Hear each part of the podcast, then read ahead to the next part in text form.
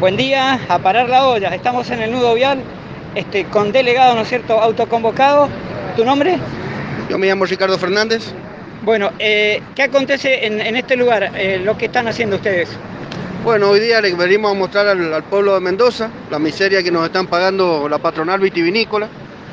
Eh, estamos exigiendo por lo menos la canasta básica, mínimo, que es lo que necesitamos para vivir y que a todos los compañeros tercializados los pasen a planta permanente, ya que hay gente que trabaja hace 6, 7 años por agencia y nunca los ponen efectivos.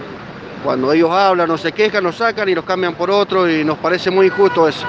Es hora de que las bodegas han ganado mucho dinero, han, han exportado como nunca y es hora que nos empiecen a mirar a los trabajadores seriamente como que somos los hacedores de la vendimia realmente.